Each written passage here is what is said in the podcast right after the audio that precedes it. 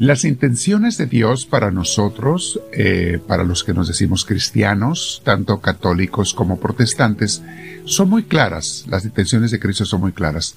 Él nos lo reveló en los Evangelios. Eh, ¿Qué es lo que Dios espera de un buen cristiano? De hecho, Jesús lo practicó y nos lo mandó a hacer. Vamos a meditar sobre ello el día de hoy, mis hermanos. Es algo muy bello lo que Dios nos encargó, que va a bendecir a mucha gente, empezando por nosotros mismos. Pero Vamos a meditar sobre ello y antes te pido, te invito a que te sientes en algún lugar con tu espalda recta, tu cuello y tus hombros relajados. Vamos a respirar profundo invitando al Espíritu Santo a que venga a nosotros. Y le decimos, Espíritu de Dios, ven a mí, te lo pido. Me hace falta tu presencia, Espíritu bendito. Hazme sentir esa presencia tuya.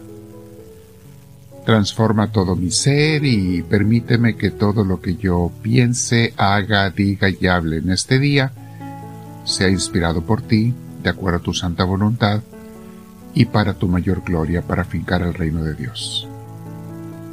Bendito seas Espíritu Santo, yo te bendigo y te doy la gloria que te mereces y te digo con mis hermanos, gloria al Padre, gloria al Hijo, gloria al Espíritu Santo, como era en un principio, sea ahora y siempre, por los siglos de los siglos. Amén. Bien, mis hermanos, este día vamos a hablar sobre las tres obras esenciales de Cristo y los buenos cristianos. Las intenciones de Dios para nosotros y para nuestro cristianismo, mis hermanos, les decía, son muy claras. Y vamos a verlas en el Evangelio de San Marcos, capítulo 1, versículos 29 al 39, es el Evangelio que escuchamos en la Santa Misa Dominical este domingo pasado, que tiene mucha, mucha enseñanza, y es bueno que meditemos y reflexionemos sobre ello. Dice así la palabra de Dios. Al salir de la sinagoga, Jesús fue a la casa de Simón y Andrés con Santiago y Juan. La suegra de Simón estaba en cama con fiebre, por lo que enseguida le hablaron de ella. Jesús se acercó y tomándola de la mano la levantó. Se le quitó la fiebre y se puso a atenderlos. Antes del atardecer, cuando se ponía el sol, empezaron a traer a Jesús todos los enfermos y personas poseídas por espíritus malos. El pueblo entero estaba reunido ante la puerta. Jesús sanó a muchos enfermos con dolencias de toda clase y expulsó muchos demonios, pero no los dejaba hablar, pues sabían quién era. De madrugada, cuando todavía estaba muy oscuro, Jesús se levantó, salió y se fue a un lugar solitario. Allí se puso a orar. Simón y sus compañeros fueron a buscarlo, y cuando lo encontraron le dijeron, Todos te están buscando. Él les contestó, Vámonos a los pueblecitos vecinos para predicar también allí, pues para esto he venido. Palabra del Señor.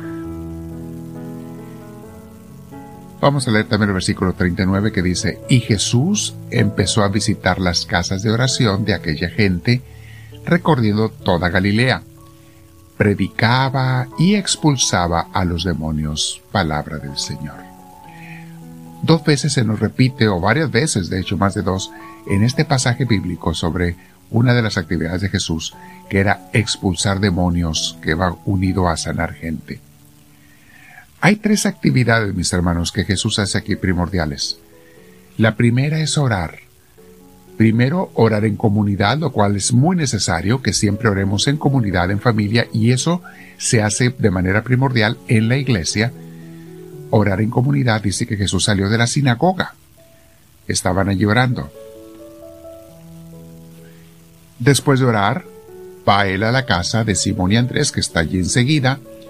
Hoy en día, si tú vas a Cafarnaúm, en Israel, verás que las ruinas de la sinagoga están enfrente de un templo que se hizo sobre las ruinas de la casa que se supone que era de Simón Pedro. Y allí Jesús fue a hacer una segunda actividad, que fue sanar gente. Lo escuchamos también al final del Evangelio. Jesús se fue a otros pueblos a sanar más gente, a expulsar demonios. Toda iglesia, mis hermanos, y todo cristiano, su primera actividad es orar y adorar a Dios. Tenemos que adorar, o sea, lo que hizo San Jesús a su Padre Celestial en la sinagoga y lo que hacía a nivel personal, orar a nivel personal también. Sin oración, mis hermanos, no existe ninguna actividad cristiana auténtica. Podremos estar fingiendo por un tiempo, podremos estar intentando por un tiempo, pero nada va a prevalecer ni a tener frutos si no estamos orando con Dios. De allí la insistencia de misioneros del amor de Dios, que en nuestra espiritualidad carmelita les decimos, oren todos los días. Mis hermanos, tenemos que hacerlo todos los días de nuestra vida, por lo menos media hora diaria de oración. A los niños y a los principiantes se les puede pedir 15 minutos para empezar. Pero lo ideal es que todos oremos por lo menos media hora diaria. Jesús lo hacía, nos mandó a hacerlo, y mis hermanos, es que si no estamos en comunión con Dios no podemos hacer nada bueno. Nada que tú o yo hagamos será bueno o fructífero si no va bendecido por la presencia de Dios en nuestras vidas. Y esa presencia solamente se va a dar si llevamos una vida de oración. De otra manera, Dios no está dentro de nosotros, no puede actuar a través de nosotros si no llevamos esa comunión con Él. Es allí donde nos conectamos con Él, en la oración, y nos llenamos de Él. Nos guía, nos orienta, nos corrige, nos inspira, nos motiva. Todo eso hace Dios y sobre todo compartimos el amor tan grande entre Él y cada uno de nosotros. La oración la hacía Jesús, la tenemos que hacer tú y yo, toda iglesia lo tiene que hacer, orar y adorar que van unidos de la mano.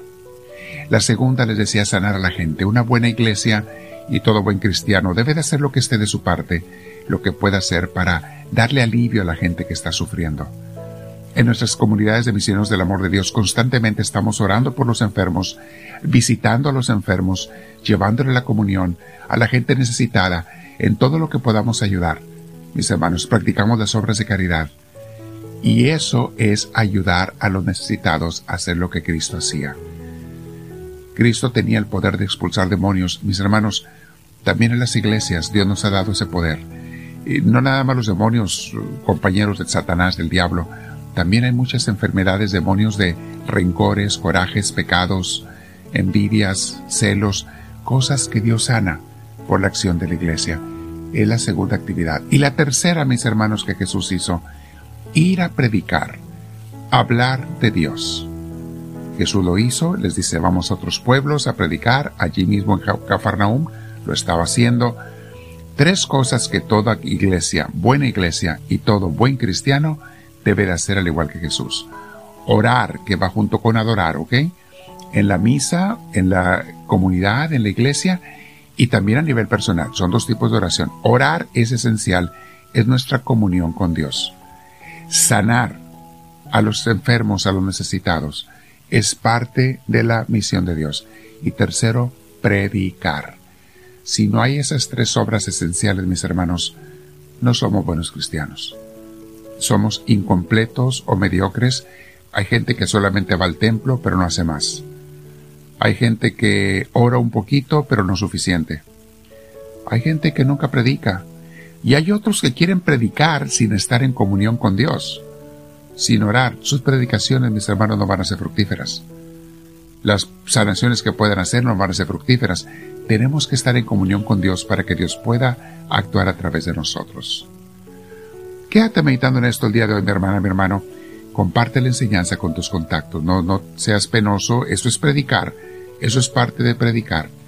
Suscríbete en los canales, tanto de YouTube como podcast, a darle seguimiento, en Instagram para que nos den a conocer con más gente. Y dile al Señor conforme te quedas otros mínimos 20 minutos de oración con Él, dile, háblame Señor, que tu siervo te escucha.